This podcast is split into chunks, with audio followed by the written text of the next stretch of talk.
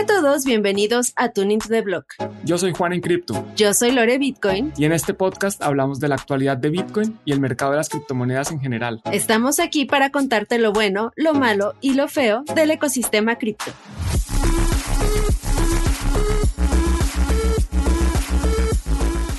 Hola de nuevo y bienvenidos a Tuning to the Block.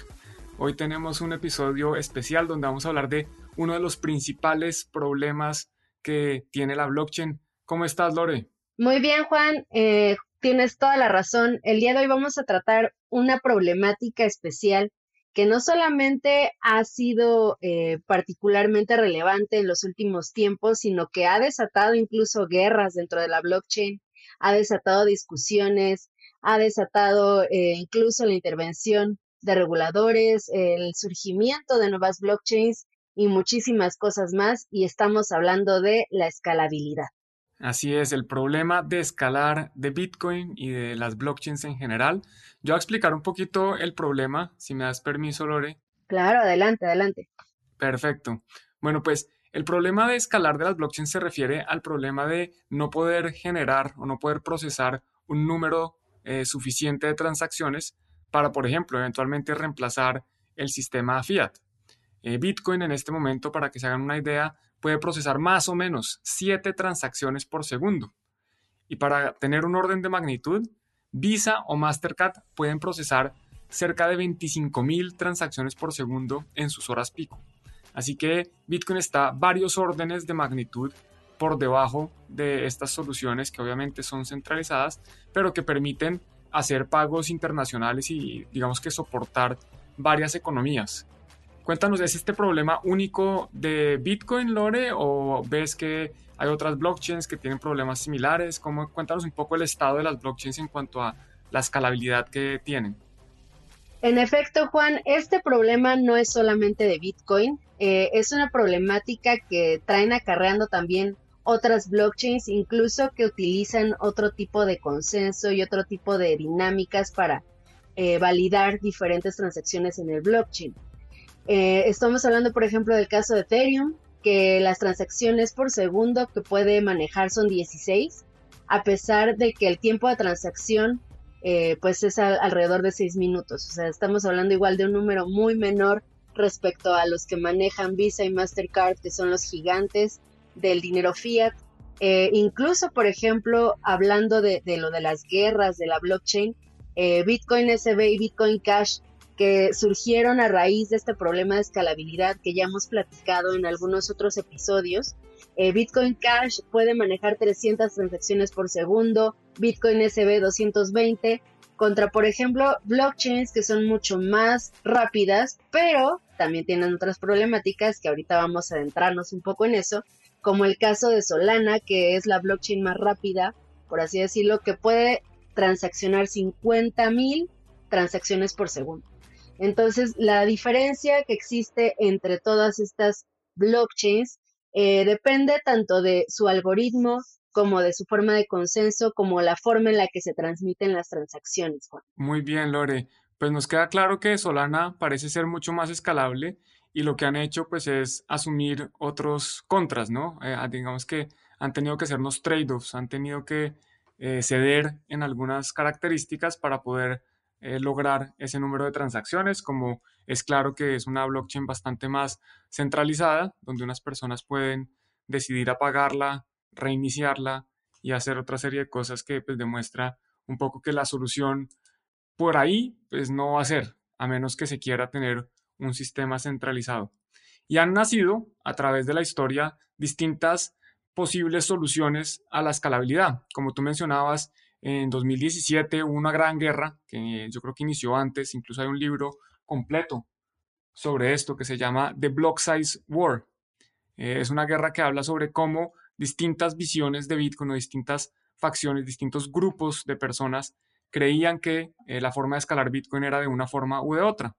Hay unas personas que creían que la forma de escalar era agrandando el tamaño del bloque eh, por lo tanto, pues si se agranda el tamaño del bloque, caben más transacciones en el bloque y se pueden procesar más transacciones por segundo.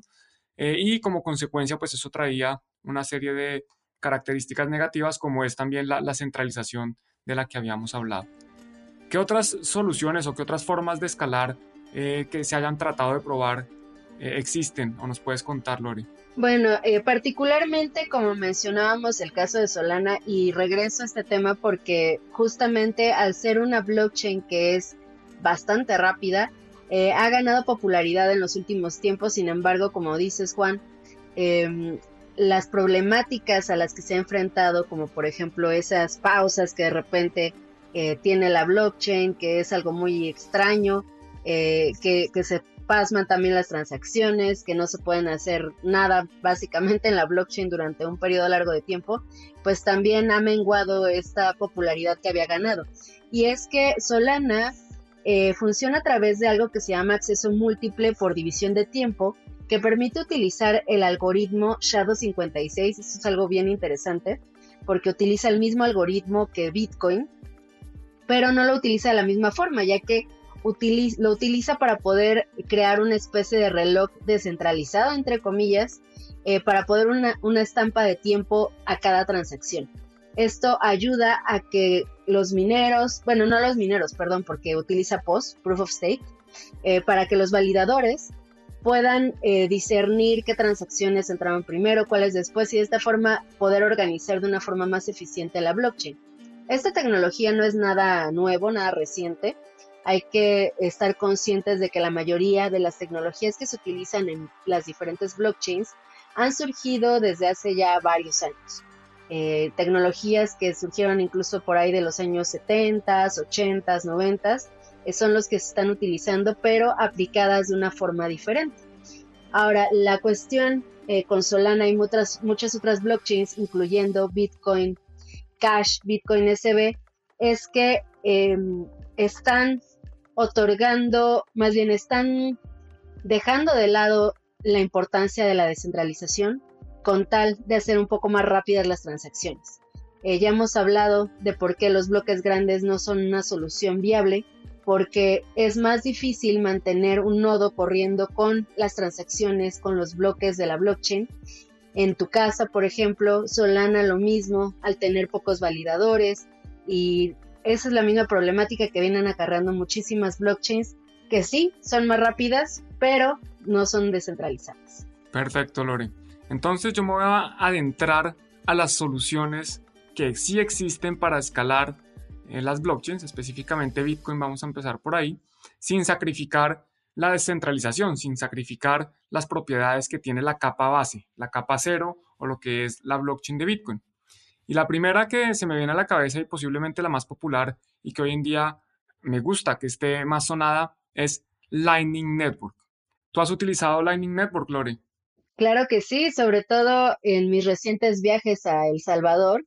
Eh, al ser Bitcoin un legal tender, Lightning Network ha sido una solución viable, mucho más rápida y económica para poder realizar microtransacciones, micropagos entre pares y esa es una de las pruebas más grandes que existen. Todo un país está eh, utilizando Lightning Network para poder hacer las transacciones de día a día y pues al parecer ha estado funcionando bastante bien, Muy bien, Lore. Pues Lightning Network, como funciona es que extrae las transacciones, hace que no se registren en la blockchain, sino que se registran por fuera.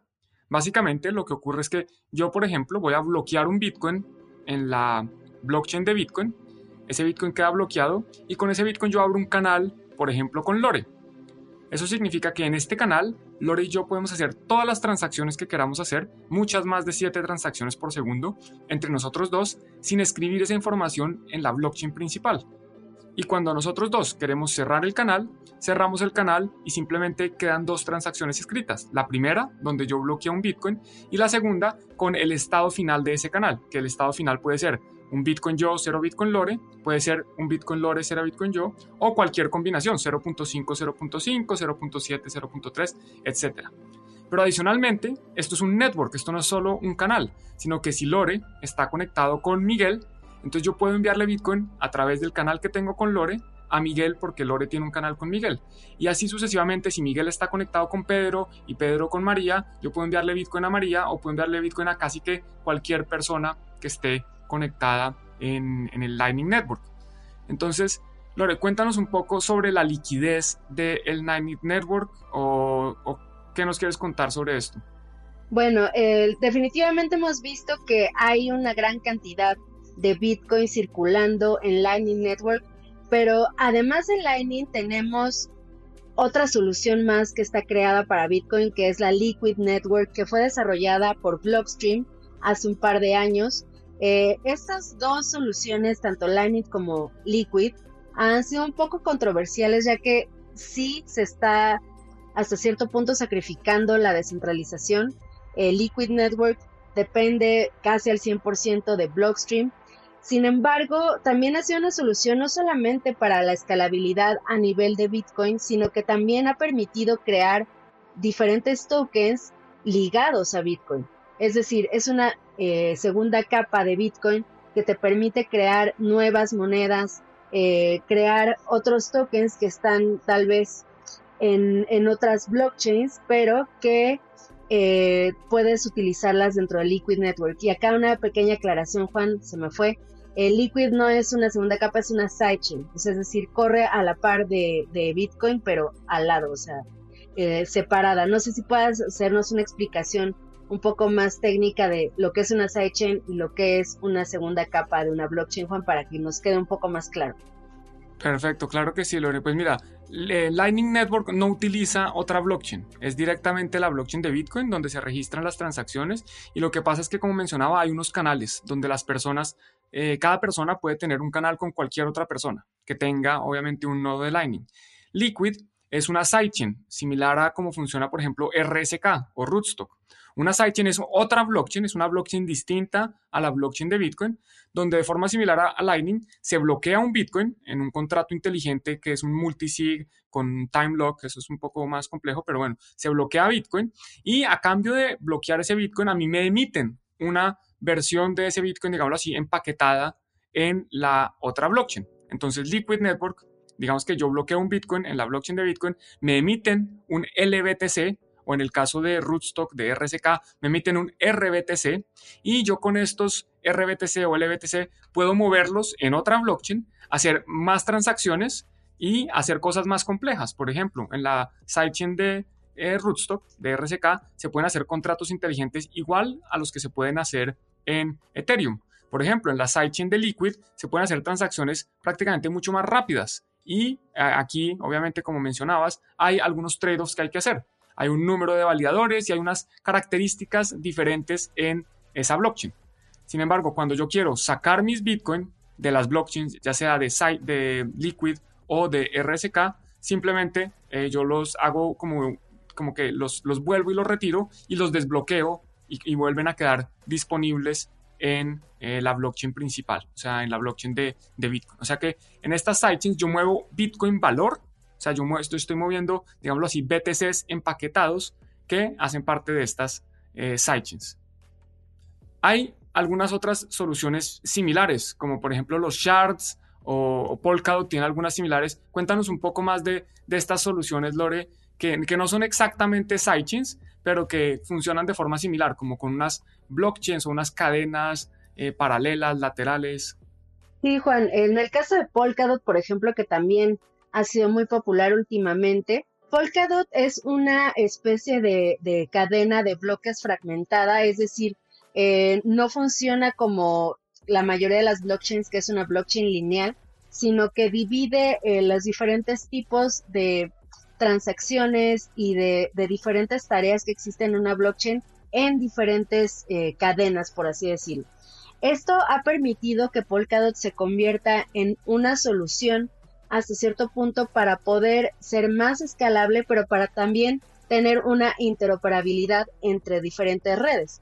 Es decir, eh, Polkadot contiene una cosa que se llama Relay Chain, que eh, tiene diferentes conexiones con diferentes tipos de, redes, como por ejemplo podemos unir una transacción de Ethereum eh, con Bitcoin y viceversa, o sea, pasar de una blockchain a otra los diferentes assets gracias a esta interoperabilidad, lo cual facilitaría tanto la rapidez en cuanto a las transacciones como también tener esa libertad de pasarnos de un lado a otro sin la necesidad de, tener que pasar por algún proceso medio caótico o difícil. Polkadot pues ha, sido una solución que se desarrolló desde ahí 2016 más o menos por Gavin Wood, eh, quien es parte fundamental del desarrollo de Ethereum. Por ahí la gente que sea Ethereum seguramente le sonará este nombre. Y pues bueno, eh, esta, esta sidechain, por así decirlo, esta otra blockchain fragmentada, ha sido otra solución a la que se ha llegado desde hace algunos años. Así es, Lore, hay distintas eh, blockchains o distintos proyectos que adoptan un esquema similar. Por ejemplo, me suena el caso de Cosmos, que también tiene, eh, permite interoperabilidad y permite escalar a punta de permitir que otras blockchains eh, se conecten. Y una solución que también está sonando mucho en Ethereum son los rollups. Y los rollups, básicamente, sin entrar en, mucho detalle, es como agrupar varias transacciones por fuera de eh, la red de Ethereum en este caso, y después se comunican todas las transacciones a la vez ocupando menos espacio en el bloque. Por ejemplo, en vez de yo hacer mil transacciones y anotar estas mil transacciones en un bloque o en varios bloques, lo que yo hago es que hago esas mil transacciones por fuera de la blockchain de Ethereum, las empaqueto y después le comunico a la blockchain de Ethereum el resultado final. Entonces de esta forma no estoy ocupando tanto espacio y puedo escalar más fácil eh, la red.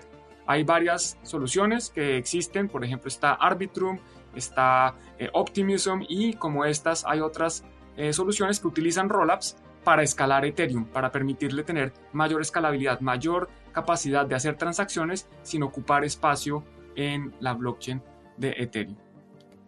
Y hay unas soluciones que de pronto no le gustan mucho a algunas personas, pero que de todas maneras sirven para escalar, que son los custodios.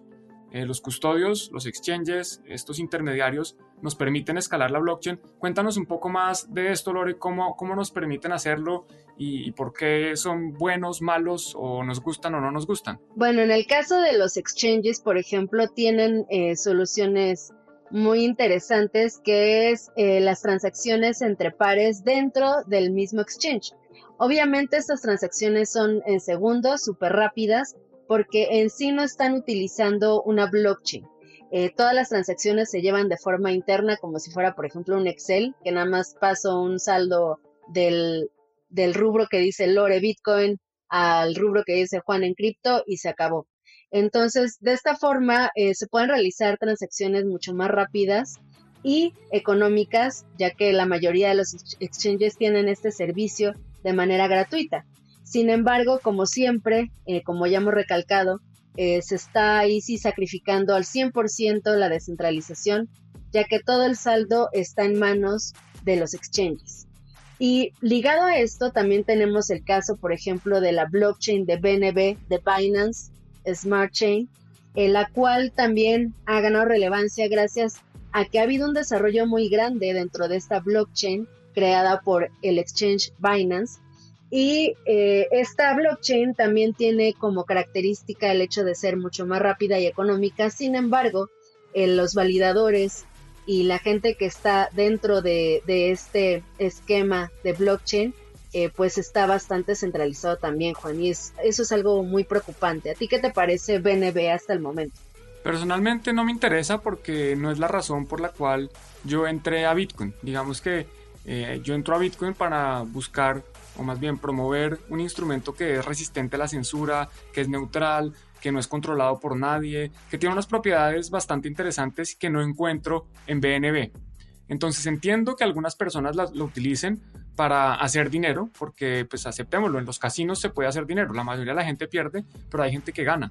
Entonces se puede utilizar para hacer dinero, se puede utilizar para aprender. Creo que es legítimo que alguien vaya a esa blockchain a utilizar proyectos de finanzas descentralizadas o de DeFi para entender cómo funcionan, pero no me parece eh, revolucionario. No creo que vayan a, cambiar el mundo este tipo de blockchains. Creo que al ser la blockchain de un exchange, es que al, llamarse Binance Smart Chain está diciendo pues que es de Binance, que hay una persona o un grupo de personas que controlan eh, lo que pase ahí y que el día que eh, se quiera parar, digamos que un gobierno se sienta amenazado por el poder de las blockchains, eh, pues creo que la de BNB es una de las más fáciles de, poder parar por completo. Entonces, no me interesa, pero pues entiendo que algunas personas eh, lo utilicen. Y bueno, eh, ya hemos recorrido varias de las soluciones que han surgido en cuestión de escalabilidad, pero últimamente por ahí he escuchado, Juan, que hay algo que se llama Fedimint.